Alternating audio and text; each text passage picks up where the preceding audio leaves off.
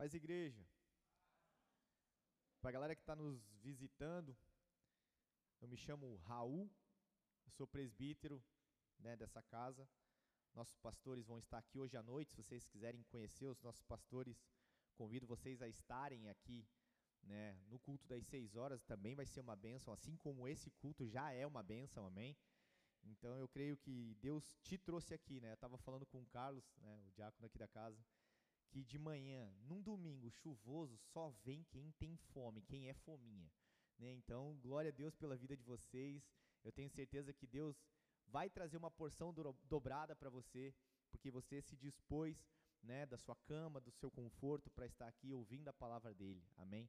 Eu tenho certeza que se você tiver com o teu coração aberto, grandes coisas o Senhor vai fazer na tua casa, grandes coisas o Senhor vai fazer no teu coração porque eu tenho certeza do Deus que nós servimos neste lugar. E Ele é um Deus de milagres, Ele é um Deus de promessa, Ele é um Deus que abre todo e qualquer caminho que possa estar sendo impedido por homens ou pelo inferno, seja quem for. Nós cremos naquilo que o Senhor tem para você. Amém? Então, se você está nos visitando, se você já é da nossa casa, né, sintam-se amados, porque o Senhor escolheu vocês a dedo para estar aqui. Não foi uma decisão somente de vocês levantarem da cama, mas o Senhor queria que vocês estivessem aqui nessa manhã, porque tem algo preparado para você, amém? Feche seus olhos, vamos orar? Senhor, nós te agradecemos, Pai. Nós te bendizemos, nós exaltamos o teu santo nome neste lugar. Eu te peço, Espírito Santo de Deus, conduz essa manhã nas tuas mãos, Pai. Que tudo seja conforme a tua vontade, o teu querer, que nós não sejamos aqueles que vão atrapalhar aquilo que o Senhor tem para as nossas vidas. E eu te peço, Deus, que eu não seja um instrumento, Pai, para que eu atrapalhe o teu agir neste lugar. Por isso eu me coloco, Senhor, debaixo dos teus pés, eu me coloco debaixo das tuas mãos, para que nada saia da minha boca que não seja da tua vontade. Por isso eu te peço, Espírito Santo, abra as comportas dos céus sobre este lugar. Espírito Santo, vem passeando no nosso meio. Espírito Santo, vem tocando do coração mais duro até o coração mais contrito e quebrantado. Nós sabemos que há muitas curas para serem feitas, há muitos corações sedentos pela tua palavra, há muitas vidas aqui, Senhor, querendo respostas, e por isso eu te peço, Deus, responde a cada um dos teus filhos nessa manhã. Nós estamos aqui para te ouvir, nós estamos aqui para te sentir. Nós estamos aqui para ter uma experiência poderosa com o Senhor. Nós não somos nada, Pai. Nós não somos ninguém. Mas o Senhor nos escolheu, Pai, como filhos e filhas, para manifestar o teu reino nesse lugar, nessa terra. Por isso nós somos gratos. Eu te peço, Pai, em nome de Jesus, alcança os nossos corações, a nossa mente, para que nada venha nos distrair nessa manhã é um culto tão rápido, Pai, uma palavra tão rápida, mas que nada roube, Senhor, aquilo que o Senhor tem preparado para nós. Por isso eu te peço, Deus, acampa os teus anjos ao redor deste lugar, para que vidas te alcancem, para que vidas te conheçam, para que vidas estejam mais profundas em ti. Que nós possamos mergulhar nessa manhã, Deus, num encontro poderoso com a tua palavra, mas que isso gere em nós transformação, restauração, e cura em nome de Jesus. Amém. Quando a gente saiu ontem aqui de uma reunião com os pastores, bem tarde, acho que era quase quatro horas da manhã, e foi uma bênção, e dessa reunião saiu a palavra que Deus me deu. Enquanto eu estava indo para minha casa, Deus falou a respeito de Naamã.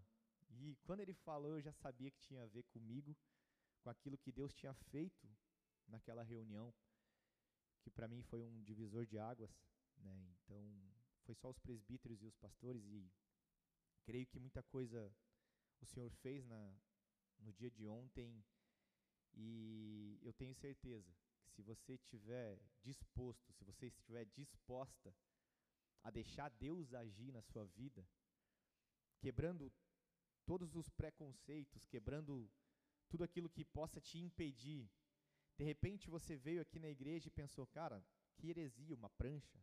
De repente você está aqui e olhou para a parede que é cinza, chumbo, sei lá que cor, eu nunca sei que cor é isso. Mas é quase chumbo preto, enfim.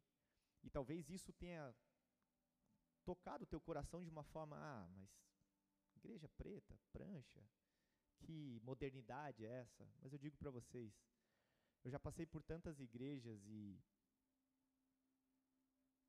essa casa tem Jesus. Os nossos pastores, eles são guiados pelo Senhor. Todo mundo falha, todo mundo erra. E quando nós olhamos uns para os outros, as machucaduras acontecem. Talvez você olhe para mim, que você talvez que já me conhece há um tempo, a gente está aqui desde o começo da igreja, quando nem era esse templo. E talvez eu tenha te ferido, talvez você tenha me ferido. Talvez nós tenhamos nos ferido. Talvez o teu pai tenha te ferido. Talvez a tua esposa, o teu filho, o dono da sua empresa, o seu sócio, alguém que você ama tanto te feriu. E isso causou tantas dores em você.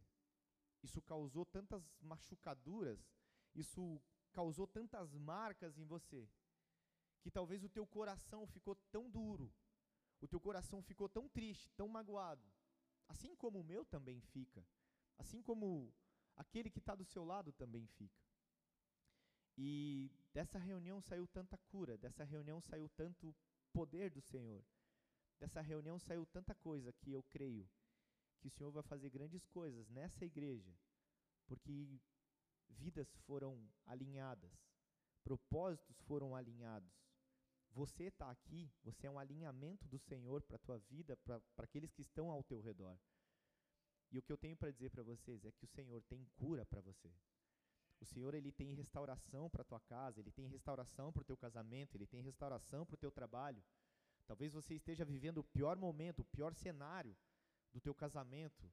Talvez você esteja vivendo o pior cenário entre uma relação entre pais e filhos, entre namorados, noivos, entre o, o seu patrão e você. Talvez você não tenha nem emprego. Talvez você tenha uma expectativa de que as coisas mudem e o cenário que você enxerga não é um cenário ideal. Talvez o que você está vendo aos teus olhos não seja o cenário que um dia você sonhou. Porque afinal de contas, você é uma pessoa tão boa.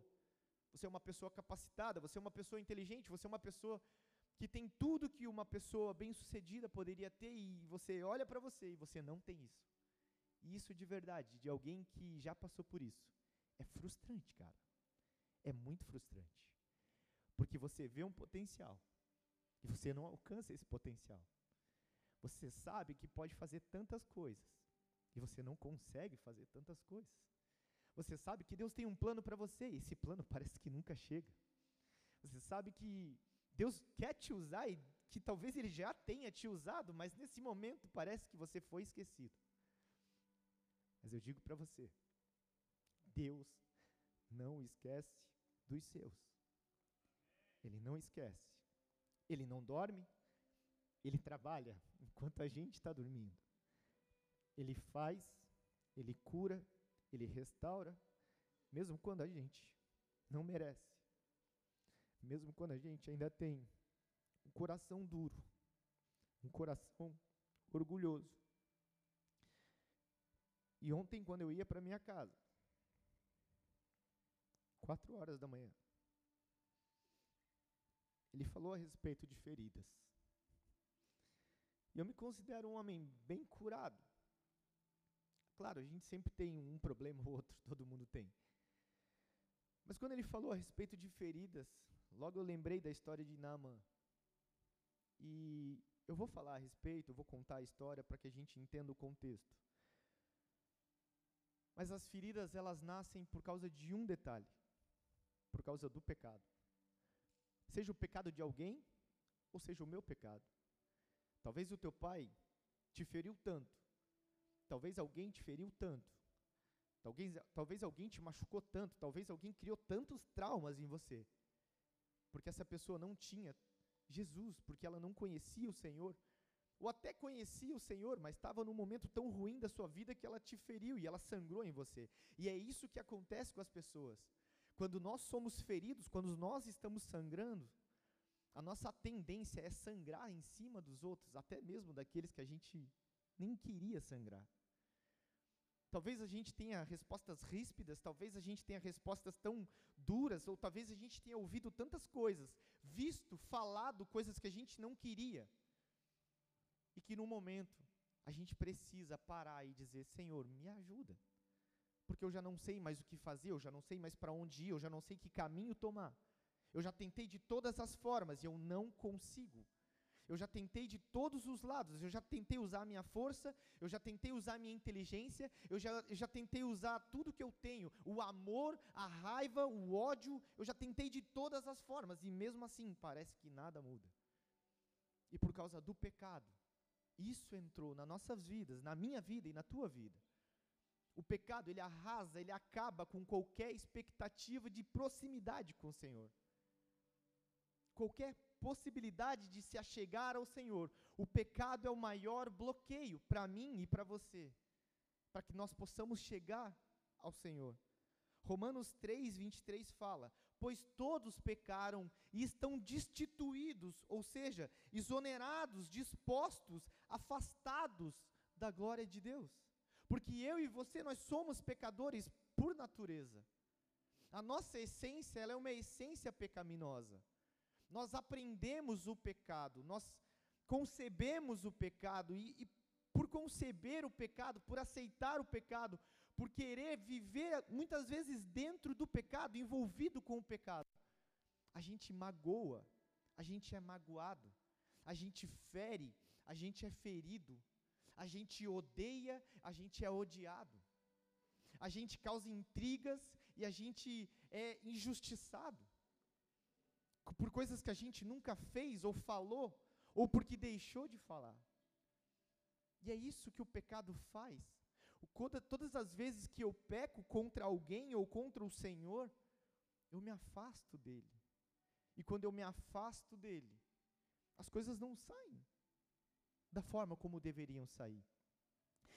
E quando a gente olha para a Bíblia, todos os homens e, as, e os, todos os grandes homens e as grandes mulheres que estão ali na Bíblia, que serviam ao Senhor, que começaram a servir ao Senhor, eles estavam numa constante guerra da carne contra o espírito, porque a carne milita contra o espírito todo o tempo. É uma briga para saber o que eu.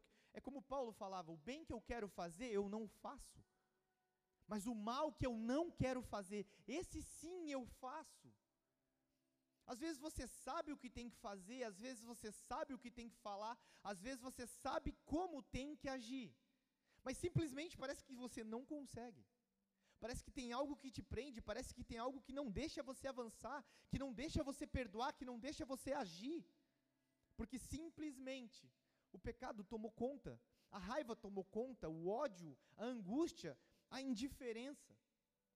E aí isso alcança o teu coração e simplesmente parece que tudo perde a cor, parece que tudo perde o sentido. Quer saber? Igreja, essa galera, isso, aquilo, o meu trabalho, o meu patrão, o meu sócio, o meu pai, o meu. É porque você não sabe o que ele fez, porque você não sabe o que ela fez, mas eu sei o que Jesus fez. E é isso que a gente precisa sempre, todo o tempo, lembrar. Porque não tem a ver com as minhas dores, tem a ver com a dor que ele passou para sarar as minhas dores. Foi justamente por isso que ele morreu na cruz para que eu e você tivéssemos uma vida e uma vida em abundância. E você entende que não é só uma vida, porque a vida ele já te deu, você está aqui vivo. Tem uns que estão quase mortos, mas vivo. Amém? Mas ele, você está aqui. Ele te deu essa vida, mas não é essa vida. É uma vida em abundância é abundância financeira, e eu não prego teologia da prosperidade. Mas é uma vida em abundância financeiramente, é uma vida em abundância emocionalmente, profissionalmente, ministerialmente, é uma vida em abundância em todos os âmbitos, porque Deus não escolhe uma área da sua vida para te abençoar, Ele abençoa a tua vida, porque Ele tem propósito na tua vida, e é através da tua vida, tocada por Ele, que outras vidas vão ser alcançadas. O teu testemunho as tuas marcas, as tuas machucaduras, as tuas cicatrizes que vão olhar, os outros vão olhar e vão dizer: o que foi isso? Isso foi guerras que eu passei. Essas são as marcas da minha guerra, mas eu posso te ajudar, porque eu sei como enfrentar, porque eu enfrentei e eu tinha um Deus do meu lado que me fez passar por isso, e ele me restaurou, ele me curou para que hoje eu também pudesse ser um instrumento na tua vida. E você pode dizer para essa pessoa: Deus está me usando para que eu seja um instrumento na tua vida, porque eu sei o que você passou, e agora eu sei como guerrear essas guerras, e quem está do meu lado para guerrear essas guerras. Mas o grande problema disso tudo, quando a gente está envolvido no pecado, quando a gente está envolvido nas guerras, quando a gente está envolvido em tudo aquilo que a gente está acostumado, a gente entra numa roda do rato. Eu sempre falo isso. A gente acorda, né, alguns vão trabalhar de manhã cedo, outros vão para a faculdade, outros vão para aula, né, para estudar, enfim. A gente fica nessa, e aí alguns dias da, da semana, na quarta-feira a gente vem para o culto, e no domingo a gente vem para o culto. A galera do Flame vem no sábado, a galera dos Teams vem no sábado, e aí trabalha, come, dorme. Trabalha, come, dorme. De verdade, cara, a nossa vida não foi feita para isso. A gente tem que trabalhar, amém? O, o homem o, é, é digno do seu salário. A gente precisa trabalhar. A gente precisa ter uma vida né, ministerial, a gente precisa congregar. Mas a questão é, a nossa vida não é isso aqui. A nossa vida é muito mais do que isso não sei vocês, mas quando a gente olha para grandes homens da Bíblia, tipo, você imagina Noé abrindo o mar, velho. Olha que loucura. Meu, sabe? A, a, gente vê pessoas, Pedro, a sombra de Pedro passando, não era Pedro pondo a mão. Não vou botar a mão nesse cacto aqui não. Não era Pedro botando a mão, era a sombra dele passando nas pessoas enfermas e sendo curadas. E a gente acha que isso é só naquele tempo, que foi só com aquelas pessoas. Quando Paulo pregava para todos os gentios, porque ele foi chamado para pregar não para judeu, mas ele foi chamado para pregar para os gentios, que somos nós, aqueles que não conheciam a, a, as leis, a, aqueles que não conheciam uh, nada a respeito de Israel, a respeito do, do Salvador. A gente pensa, cara, Paulo era demais. Cara, Davi matando um Golias gigante, enfrentando. Talvez a gente ache que é historinha de criança. Mas na verdade, talvez você não está matando um cara de 3 metros. Mas tem algo tão pequenininho aqui dentro que parece que é do tamanho de uma montanha. Talvez a falta de perdão com alguém tenha te matado muito mais do que um gigante de 3 metros com uma espada que pesava mais de 7 quilos. A ponta da lança pesava mais de 7 quilos. Talvez você esteja esperando um gigante de 3 metros vir até você para você então dar uma de Davi e guerrear, quando na verdade o gigante está aqui dentro, aqui dentro, te dizendo: você não vai conseguir, porque você é incapaz, porque o teu pai fez isso, porque tua mãe fez isso, porque o teu marido te deixou, porque, enfim, porque essa doença alcançou você. E aí você diz: realmente eu não consigo, realmente eu não tenho como. Quando na verdade Deus está te dizendo: ei, eu sou o teu Deus, eu luto as tuas guerras, mas você precisa entender quem você é. Você precisa entender o que eu faço em você. E a grande questão é: quando eu sei que eu sou pecador, eu preciso reconhecer que eu sou pecador. Eu preciso entender, tá, aonde é o meu erro? Onde eu estou falhando? Onde Deus gostaria que eu mudasse a minha vida? Ah, é na área sexual, eu preciso mudar eu não posso mais ver pornografia, eu não posso mais fazer isso, eu não posso. Não, eu, eu, eu minto muito, então eu, eu, tenho que parar de mentir. Eu, sou muito fofoqueiro, eu sou muito fofoqueira, eu tenho que parar de fazer fofoca. Eu sou muito agressivo, eu tenho que ser menos agressivo, eu tenho que ser mais comedido. Tem uma área na sua vida que você precisa mudar, assim como eu tenho na minha vida, e eu também preciso mudar todo dia. Eu sempre falo que aceitar Jesus não é você vir aqui no culto e dizer, Senhor, eu te aceito como meu Senhor e Salvador. É todo dia, a partir do momento que eu abro o meu olho, todo dia quando eu levanto da minha cama, eu tenho uma decisão para tomar. Se naquele dia eu vou decidir se eu vou servir ao Senhor ou não. Se naquele dia alguma coisa vai me tirar dos caminhos do Senhor ou não. Ninguém tropeça numa montanha. Você já viu alguém tropeçar numa montanha? Ninguém tropeça. Mas você cai lá de cima. Mas você tropeça numa pedrinha num meio-fio, numa coisinha pequena, porque é assim. A gente começa achando que não tem problema, que não é assim, que está tudo certo. E aí sabe o que acontece? Quando a gente não reconhece que a gente é pecador. Existe um sentimento que por anos foi um sentimento que alcançou muito meu coração e, e de verdade, isso mata a gente, que é o orgulho. Porque eu sei fazer, porque ninguém me manda, porque eu sei, eu sou melhor, porque eu sei, eu, eu, eu, tenho mais entendimento no trabalho do que você, eu tenho mais entendimento da palavra do que você, eu tenho mais entendimento do que criação de filho do que você, eu tenho mais entendimento disso, ninguém precisa me dar ordem, eu não aceito ordem de ninguém. Se você não aceita a ordem de ninguém, você está dizendo, eu não aceito ordens do Senhor, eu não quero que Ele controle a minha vida. E nós nos tornamos autossuficientes. E quando a gente se torna autossuficiente, Deus está te dizendo, tá bom. Se você tem o controle da tua vida, tá bom, então controla ela. Mas quando a gente olha para a nossa vida, a gente vê que ela está o caos. Porque a gente tentou chegar com nossa. Não, porque eu sei dirigir. Eu sei trocar a marcha. Eu sei apertar na embreagem. Eu sei apertar no acelerador. Então me dá um carro. Ah, é? Então pega uma, uma Fórmula 1. Será que você sabe dirigir? Mas é carro. Você sabe dirigir Fórmula 1? Ah, se me botar lá dentro eu sei, porque eu sou bom demais, né? Não. A gente precisa quebrar o orgulho. E quebrar o orgulho é dizer, me perdoa. Quebrar o orgulho é dizer, me ensina, eu não sei. Quebrar o orgulho é dizer, cara, eu achava que eu sabia fazer, mas eu não sei. E, e você é mais novo que eu, então me ensina. É, é, é você reconhecer as tuas fraquezas e dizer, tá bom, Deus, eu já tentei de tudo, eu já, eu já tudo que estava nas minhas mãos eu tentei fazer e não deu certo. Então agora de verdade eu controlo. Eu controlo. Só que não, eu, eu, eu não quero mais o controle. Eu quero que deixar, eu quero que você deixe o que você tome o controle. Você imagina Saul? Deus não queria que tivesse um rei. Deus não queria que que não fosse levantado ninguém, porque Deus é Deus. Então para Deus era muito simples. Cara, é o seguinte, me adorem. A partir do momento que vocês fizerem tudo que eu mando, vocês não precisam de ninguém. Mas o povo queria alguém. O povo queria, o povo não conseguia ter um relacionamento com Deus, então eles tentaram um relacionamento com um homem para que um homem dissesse o que fazer. Quando na verdade eles só precisavam buscar Deus.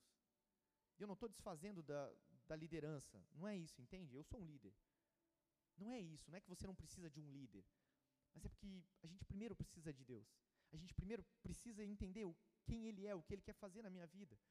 Mas e, aí as pessoas escolheram Saul.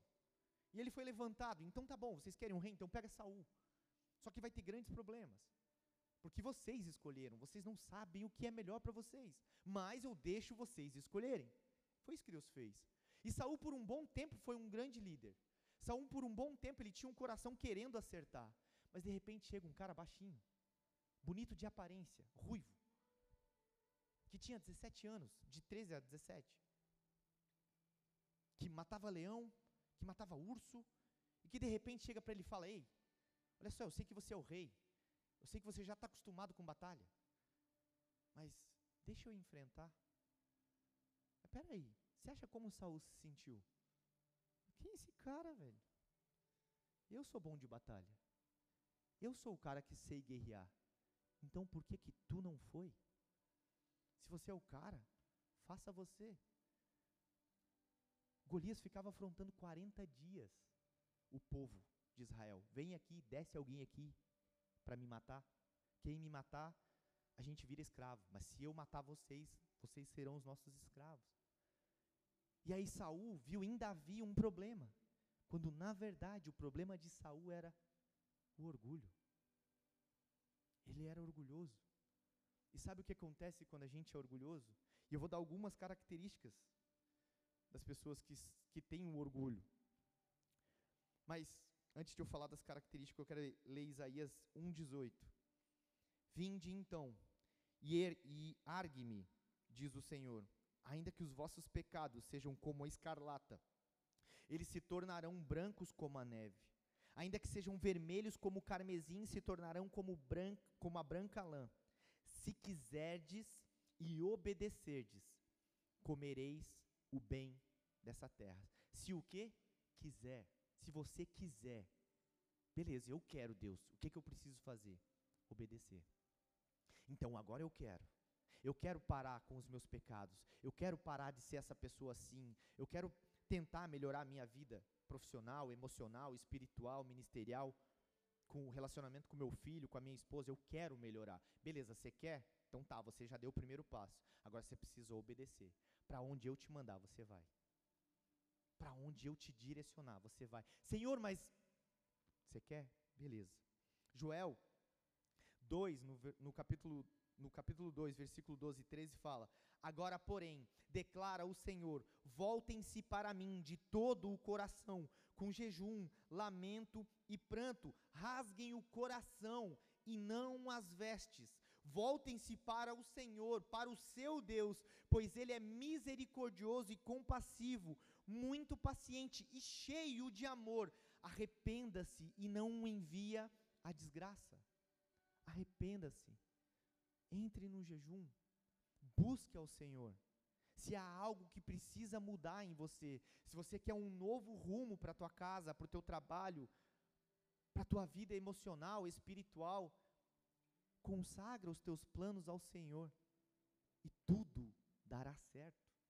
É o que a Bíblia fala. 1 João, no capítulo 1, 7 9 fala: "Mas, mas, sempre tem um mas, mas se andarmos na luz, como Ele na luz está, nós teremos comunhão uns com os outros, e o sangue de Jesus Cristo, seu Filho, nos purifica de todo pecado. Se dissermos que nós não temos pecado, nós enganamos no, a nós mesmos, e não há verdade em nós. Se confessarmos os nossos pecados, Ele é fiel e justo para nos perdoar os pecados e nos purificar de toda injustiça. Quando a gente reconhece que nós somos pecadores, quando nós reconhecemos que somos orgulhosos, quando nós reconhecemos que somos mentirosos, que nós quando nós reconhecemos que somos falhos, que somos podres, que somos cegos e nus, como fala a palavra, nós estamos dando o primeiro passo para uma redenção, para uma cura, para uma restauração. Depois que a gente reconhece a nossa condição como pecador, a gente precisa confessar os nossos pecados para que a gente seja curado. Legal você reconhecer as suas falhas. Legal quando eu reconheço as minhas falhas. É muito bom você saber, cara, eu preciso mudar isso, isso, isso, isso. Legal, agora confessa. Agora conta para alguém. Não, não, eu só conto para Deus. Ah, é? Então peraí. Tiago 16,5. Portanto, confessai vossos pecados uns aos. Só para quem sabe a Bíblia. Uns aos outros. E orai uns pelos. Para serdes curados. É óbvio que eu vou orar a Deus. É óbvio que eu vou confessar a Deus. Até porque eu nem preciso confessar, mas eu faço para ter relacionamento, porque Ele já sabe. Amém? Ele já sabe dos meus pecados. Não preciso dizer, Deus, eu fiz isso, isso, isso. A gente faz isso para criar relacionamento, mas ele já sabe. Davi, quando chegava para Deus e dizia, Senhor, pequei contra ti. O meu coração pecou contra ti. Não era porque Deus não sabia. Quando Deus está no, no Éden, lá em Gênesis 1, que Adão e Eva pecam, eles se escondem, o Senhor diz: Onde vocês estão? Meu Deus, Deus não sabia onde estava Adão e Eva. Só tinha os dois na face da terra. No paraíso. Não, ele sabia. Mas ele queria que Adão e Eva reconhecessem que eles erraram. Ele queria que Adão e Eva entendessem: olha, eu sei o que vocês fizeram. Eu sei o que está no coração de vocês. Por quê? Como vocês sabem que vocês estão nus? Como vocês sabem que vocês estão pelados agora? Eu nunca disse isso para vocês. Ah, pera. Vocês não obedeceram. Vocês não fizeram o que eu pedi para que não fizessem. Vocês simplesmente burlaram algo que eu pedi para vocês não fazer. E muitas vezes nós somos assim. Muitas vezes nós fazemos coisas que sabemos que vai desagradar o Senhor. Sabemos que a, a, contenda entre irmãos, a contenda entre marido, esposa, entre patrão e funcionário, a gente sabe que isso vai desagradar o Senhor. Mas a gente faz assim mesmo. Porque a gente não está nem aí mesmo. Porque ele tem que sofrer as consequências, é porque ele tem que saber com quem que ele está falando. Porque ele tem que saber que quem manda aqui sou eu. E não é assim. Não é assim. Deveria ser, mas não é. Deus não quis que fosse assim. Porque se fosse assim, estava todo mundo bem, estava tudo muito certo. Confessai os seus pecados uns aos outros. quando a gente tem dificuldade de confessar para outras pessoas as nossas fraquezas, isso é claramente o orgulho falando mais alto dentro de nós. Às vezes esse orgulho, ele vai vir vestido assim, ó, sabe, de não quero incomodar. Não, não vou incomodar. Não. Não, mas eu não vou, eu não vou falar com o Raul, não vou falar com o pastor, não vou falar com o André, com o Elton, com o Tiago, né? Não vou falar com as presbíteras, com, com os diáconos, enfim, porque eu não quero incomodar. Orgulho. Orgulho e medo de contar aquilo que está dentro do teu coração. Outra coisa, que a gente fica meio assim, ah, eu sei me virar sozinho. Não, isso aí eu resolvo, tá de boa. Ele também tem pecado, então eu não preciso ficar confessando para ninguém, porque, né? Ah, o Gabriel, como é que eu vou abrir minha vida para o Gabriel se ele é pecador tanto quanto eu? Isso é orgulho. Isso é orgulho. E aí eu quero colocar, e quando eu fui colocando essas características de uma pessoa orgulhosa, isso foi me dando um ruim, gente. Porque eu fui olhando para mim, eu fui dizendo, meu Deus, olha quanta coisa ainda tem dentro de mim.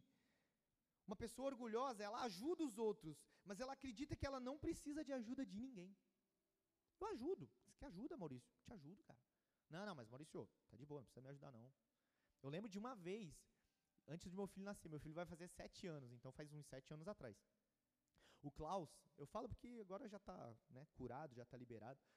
O Klaus nem era meu amigo. Ele, eu ia fotografar, eu, ele, era, ele talvez fosse um possível cliente na época que eu fotografava casamento. Né, quem conhece o Klaus, né, o líder de louvor, nosso líder de louvor, e, e ele nem era meu amigo. E naquela época eu estava passando um perrengue tão gigante financeiramente. Eu só não estava passando fome porque tinham pessoas do meu lado. Isso é real. Tinha o meu sogro, a minha sogra, a, as pessoas da igreja que eu sabia que eu podia contar, né? E eu só não passei fome justamente porque tinha essa galera junto. E aí um dia o Klaus, não sabendo de nada, mas como um homem que buscava a Deus, ele falou assim, ele chegou na minha casa, ele trabalhava com internet, ele parou lá no Terra Nova, parou na frente da minha casa, e falou, cara, é o seguinte, a gente nem é tão amigo, mas Deus me pediu para trazer para você o meu cartão de vale alimentação. Aqui está a senha e tem 650 reais. O Raul, que estava quase passando fome, com dificuldade. Ah, gente já tinha o Teodoro, né? Já, né? Era bebê, né? É, a gente já tinha o nosso filho. Foi justamente isso que estava me fazendo mal, porque eu não tinha nem dinheiro para comprar comida para ele. Tinha, mas sabe, tipo, você sempre queria o melhor e não tinha leite, essas coisas. Aí sabe o que eu fiz para ele? Pô, obrigado, cara. Nossa, Deus te mandou aqui. Foi isso que eu fiz? Não. Eu disse, tá maluco, cara? Não preciso disso aí, não. Vou, poxa, obrigado, mas não, cara, nada a ver. Imagina. Coração orgulhoso. Deus mandando a provisão. Eu dizia, não, imagina. Pô, cara, tá brincando? Pô, sou, né? Suficiente. Imagina, eu dou conta das minhas. Imagina, eu? Não, tá louco. Se Deus que falou que você tá errado. E de repente ele falou, cara, deixa Deus ser Deus na tua vida. Eu comecei a chorar. Falei, tá bom, cara.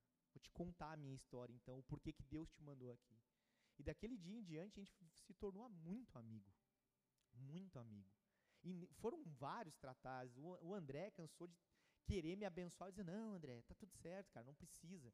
Raul, deixa Deus ser Deus. Deixa Deus fazer. Deixa você.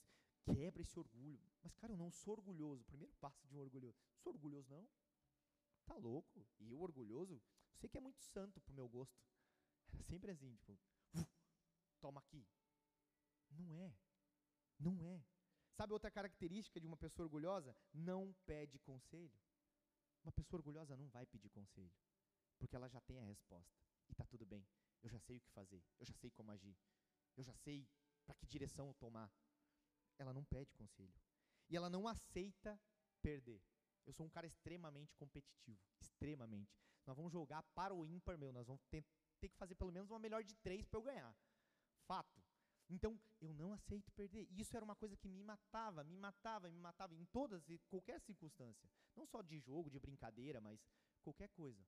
Na minha vida eu não podia perder. Sabe? Isso é horrível. Não confessa os seus pecados, as suas falhas, os seus erros. Não confessa, porque você já acha que está suficiente. Porque você acha que a, a, pessoa que você vai abrir o teu coração, ela é tão pecadora quanto você. Então, ah, ela também tem pecado. Então, o que, que ela pensa que é? Ah, para que, que eu vou abrir minha vida? As pessoas, eu falava isso. As pessoas não têm nada a ver com a minha vida. Mas a Bíblia fala: confessar os seus pecados uns aos outros. Ou seja, elas têm a ver com a sua vida.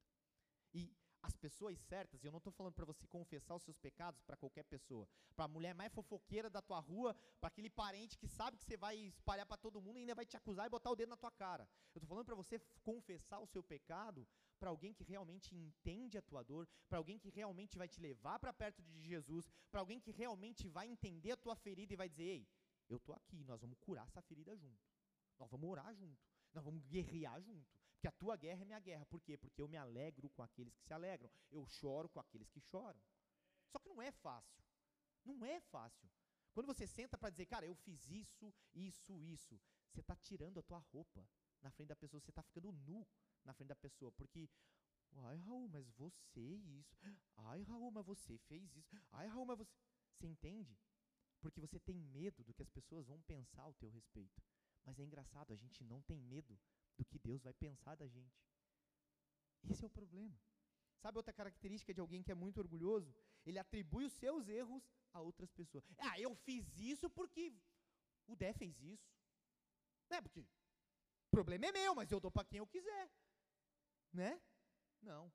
Ah, Maurício, mas olha só, tu também fez isso comigo, então toma aqui. É, eu não sou trouxa, não. Só Jesus que dá a volta face, eu não. Eu dou um tapa junto a gente não consegue. A pessoa orgulhosa, ela fala mais de si mesmo e pouco dos outros. Eu faço, eu sei, eu posso, eu que fiz, eu que mandei, eu que busquei, eu que comprei, eu, eu, eu. Quando na verdade a Bíblia fala eu sou, eu sou, eu sou, ele é. Nós não somos nada. A pessoa orgulhosa, ela dificilmente pede perdão dificilmente pede perdão. Uma pessoa que tem um orgulho no coração, ela sabe que errou, ela sabe que está errada, mas quando ela vai pedir perdão, não consegue, não sai, não, ah, não vai, o coração é orgulhoso. E se você não consegue olhar no olho de alguém e dizer, cara, me perdoa, poxa, eu te magoei, talvez não tenha sido minha intenção, ou foi minha intenção, eu quis te magoar, eu quis te ferir, eu quis eu estava com raiva. Porque eu sempre falo, gente, o que, que vocês acham que corre aqui dentro? É versículo bíblico? É sangue, velho. Isso aqui é carne. Aqui tem umas a mais ainda. É carne, velho. E ela vai gritar. Vai gritar. Mas é controlar essa carne. É tentar matar ela todo dia. Não, hoje tu não volta. Mata a carne de novo.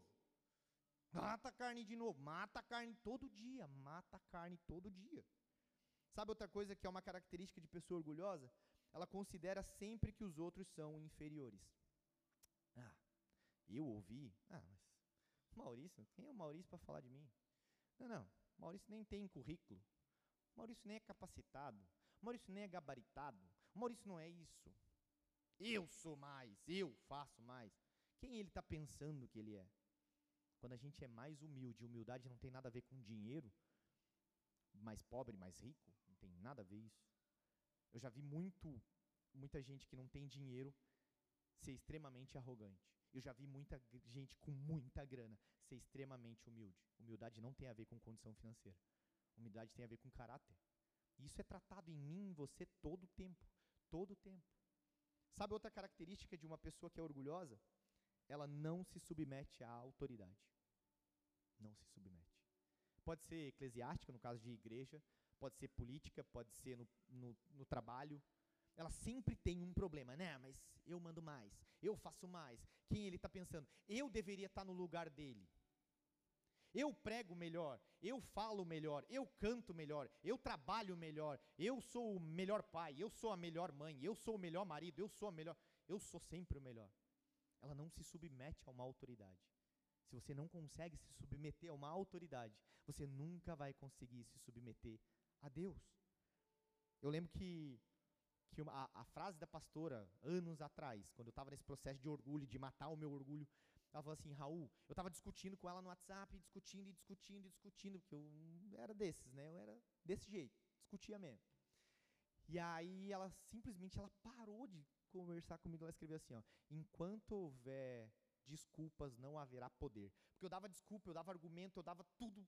Não, mas eu fiz. Eu sempre dava um respaldo, eu sempre tinha uma resposta. E ela só, ela escreveu assim: enquanto é, houver desculpas, não haverá poder.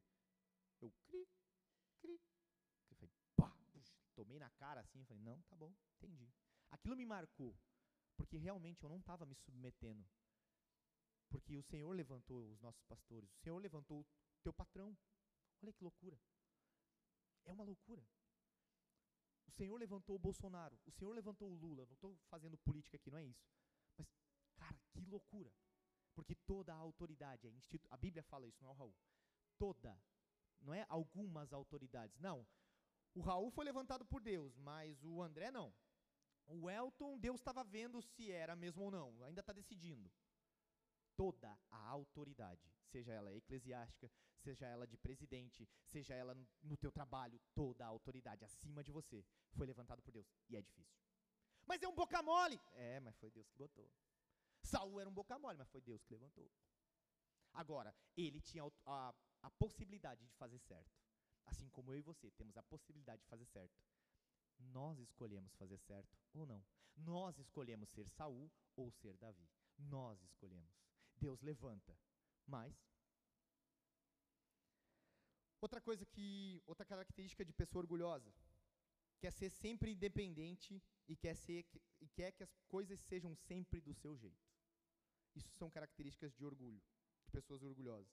E aí sabe o que, que acontece com o orgulho? O orgulho causa feridas em nós e nas pessoas que nós amamos, feridas tão profundas que muitas vezes podem nos matar se não forem tratadas. Agora eu vou contar a história de Naamã. Abra sua Bíblia em 2 Reis. Segundo Reis, segundo livro é, segundo Reis 5, 1, 17. Eu estou na NVI, eu não sei quem está lá no telão. É o Cleidir? Cleidir, segundo Reis 5, na NVI. A gente vai ler do 1 até o 17 para vocês entenderem a história. Naamã, comandante do exército, do rei da Síria. Era muito respeitado e honrado pelo seu senhor, pelo seu rei, pois por meio dele, o Senhor, o nosso Deus, dera vitória à Síria contra o próprio Israel, viu? Mas esse grande guerreiro ficou leproso. Ou seja, naquela época, a hanseníase, que a gente conhece hoje, não tinha cura e era uma coisa que realmente matava e as pessoas eram jogadas só para ficarem com os, os, leprosos, ninguém conseguia ficar em contato com essa galera. Mas o cara era honrado, o cara era tipo bonzão, ele era o cara respeitado pelo rei, ele era o cara que era tinha um cargo de liderança muito alto. Mas como é que ele podia ficar no meio de todo mundo? Porque ele tinha o cargo, ele tinha a pompa, ele tinha o título. Então ele acabava ficando, mas ele não podia. Ora, tropas da Síria haviam atacado Israel e levado cativo uma menina que passou a servir a mulher de Naamã. Um dia ela disse à sua senhora: Se o, se o meu senhor, Naamã, procurasse o profeta que está em Samaria, ele o curaria de, da lepra. Naamã foi encontrar o seu senhor, o que foi encontrar ao Senhor o que a menina israelita dissera. O rei da Síria respondeu: Vá, eu darei uma carta que você entregará ao rei de Israel. E então Naamã partiu, levando consigo 350 quilos de prata, 72 quilos de ouro e 10 mudas de roupas finas. A carta que levou ao rei de Israel dizia: pensa que Israel e Síria estavam na treta, estavam brigando muito, tipo, estavam em guerra. E aí o rei da Síria escreve uma carta para o rei de Israel, falando assim: cadê? Com esta carta te envio o meu oficial Naamã para que o cures da lepra. Mandou para o rei. Assim que o rei de Israel leu a carta, rasgou as suas vestes e disse: Por acaso eu sou Deus, capaz de conceder vida ou morte? Porque este homem me envia alguém para que eu cure da lepra. Tá ficando doido, maluco? Versão Raul, 2022. Vejam como ele procura, procura um motivo para se desentender comigo. Nós já estamos na guerra. O cara ainda quer que eu cure. Ele está achando que eu sou o quê? Mago? Deus? Não. Então ele quer guerra, ele quer briga. Quando Eliseu, o homem de Deus, soube que o rei de Israel havia rasgado as suas próprias vestes, mandou-lhe esta mensagem: Por que rasgaste as tuas vestes? Envia o homem a mim, e ele saberá que há um profeta em Israel. Então Naamã foi com seus cavalos e carros e parou à porta da casa de Eliseu. Eliseu enviou um mensageiro. Olha que loucura. Chega um cara grandão na tua porta, você não atende ele, você manda um servo. Como você acha que esse cara ficou? Peraí, eu sou o bom velho do exército. Cadê o cara aí? Mandaram procurar o profeta. Por que, que o profeta não veio? Por que, que ele não veio? Eu estou querendo ele, você não é ninguém. Eu quero o grandão. Quem que está acima de você? É esse que eu quero. E então Naamã foi com seus cavalos e carros e parou na porta de Eliseu e enviou o mensageiro para lhe dizer: Vá e lave-se sete vezes no rio Jordão, e a sua pele será restaurada e você ficará purificado. Mas Naamã ficou indignado e saiu dizendo: Eu estava certo de que ele sairia para me receber, invocaria em pé. Olha, ele está dizendo assim: Não, eu já sei como é que tem que fazer. Invocaria em pé o nome do Senhor, o seu Deus, moveria a mão sobre o lugar afetado e me curaria da lepra. Então ele já tinha até como que ia ser curado. Cara, o seguinte, eu sei que Deus mandou. Ó, mas eu sei como é que você tem que me curar. Eu sei. Ó, se tu não fizer o que eu tô mandando, tá errado. Se tu não fizer do jeito que eu quero, nem bota a mão em mim. Aqui, nem. Não, chama Eliseu, cara. Você eu não quero, você nem sabe quem sou. Eu quero de grandão para grandão. Foi isso que ele estava falando. E ele nem saiu para me receber. Invocaria em pé o nome do Senhor e seu Deus e moveria a mão sobre o lugar afetado e me curaria da lepra. Não são os rios de Abana e Farfar, em Damasco, melhores do que todas as águas de Israel? Será que não poderia me lavar neles e ser purificado? E, tipo assim, peraí, olha só. Esses rios de vocês aqui são pior do que os rios que eu tenho lá. Então, se é para se lavar, eu vou me lavar lá no meu. Lá no meu país, lá são melhores do que esse aqui. Então, não tem porque eu fazer aqui. Mas o seu servo, aquele que era humilde, aquele que reconhece um senhorio, disse: Meu pai, se o profeta é, tivesse pedido alguma coisa difícil, o senhor não faria? Quanto mais quando ele apenas te disse: se lave e você será purificado. Assim ele desceu ao Jordão, mergulhou sete vezes, conforme a ordem do, do homem de Deus, e foi purificado, e a sua pele tornou-se como a pele de uma criança. Mulherada, não adianta ir para Jordão, não vai funcionar. Fica de boa aqui, palhoça. Tem aqui a Praia do Cagão também. Alguma coisa dá. Mas fica tranquilo, não precisa ir para Jordão para ficar com a pelinha boa. O que, que acontece? Ele estava lá e foi. Por último, 15.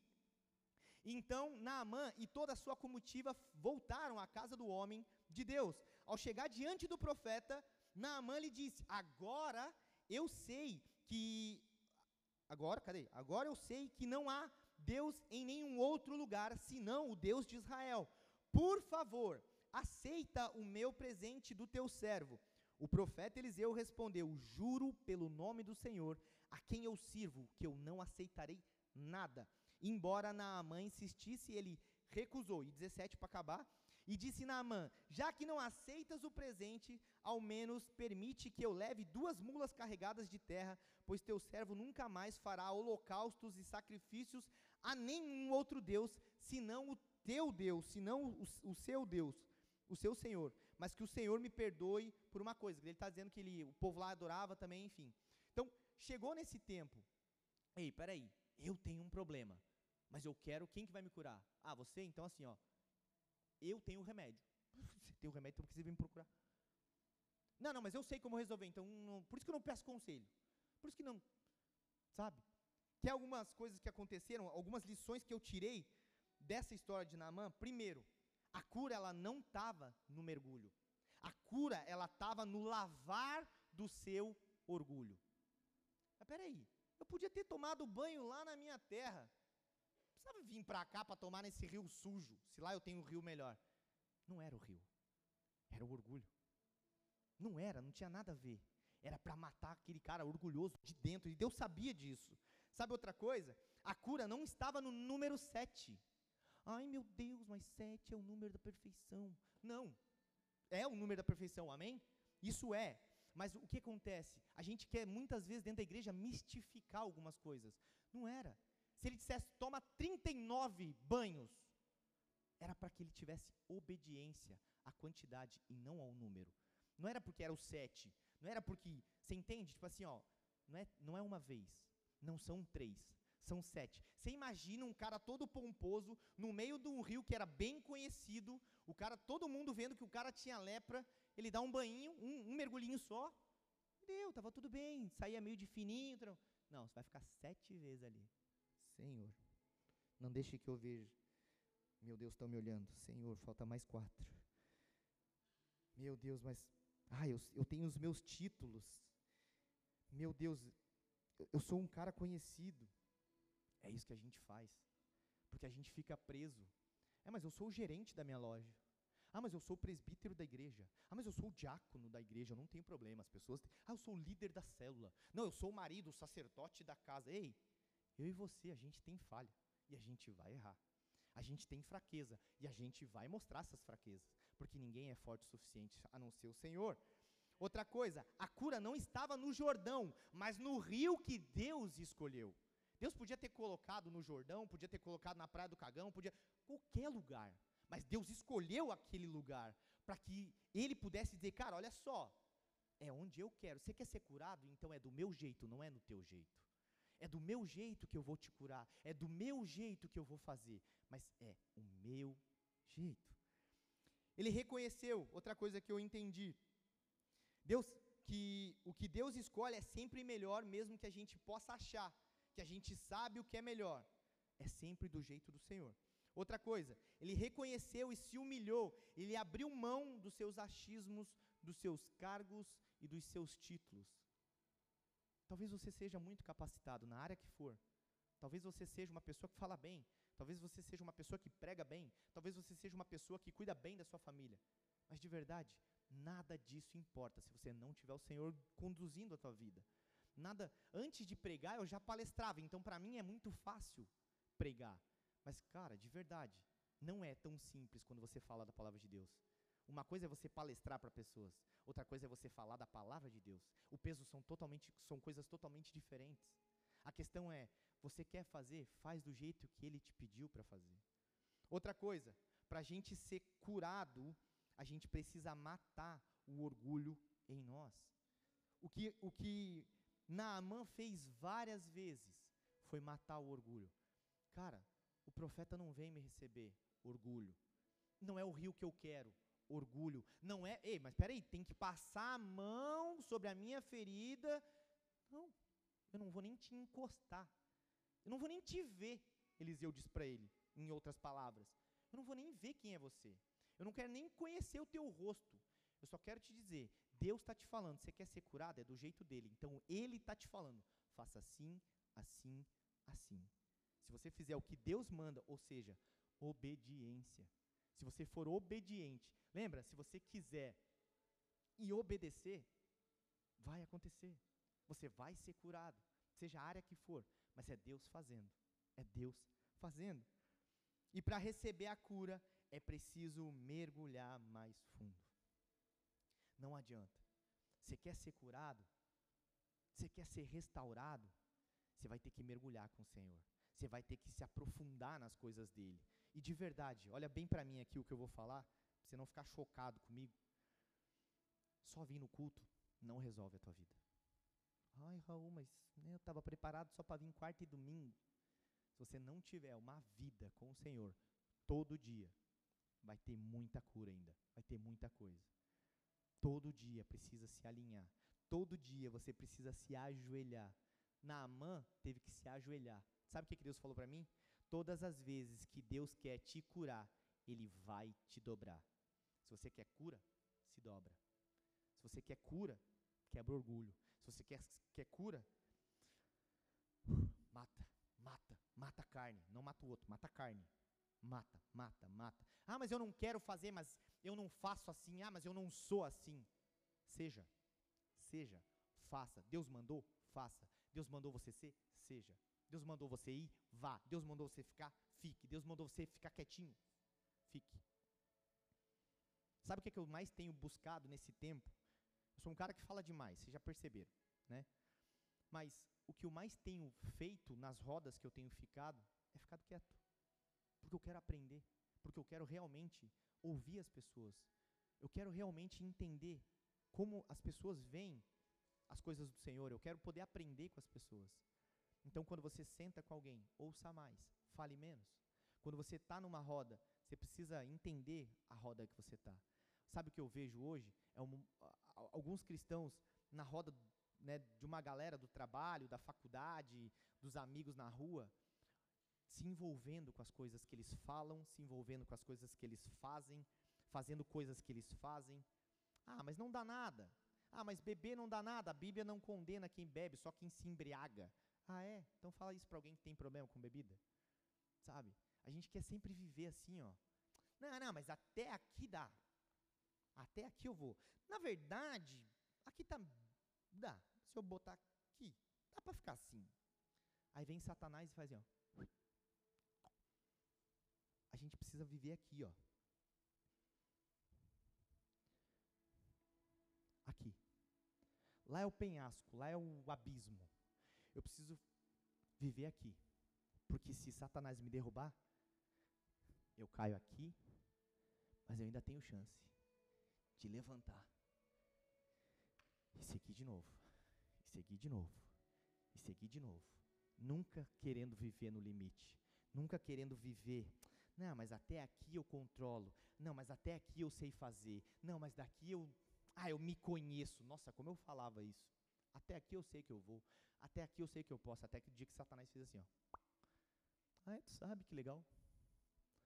Então agora aprende a voar. Todas as vezes que Deus quer te curar, Ele vai te dobrar. As nossas feridas elas serão curadas quando a gente reconhecer que precisa de um médico.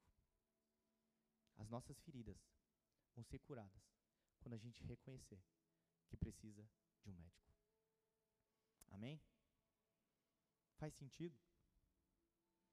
Então abaixe sua cabeça, feche seus olhos.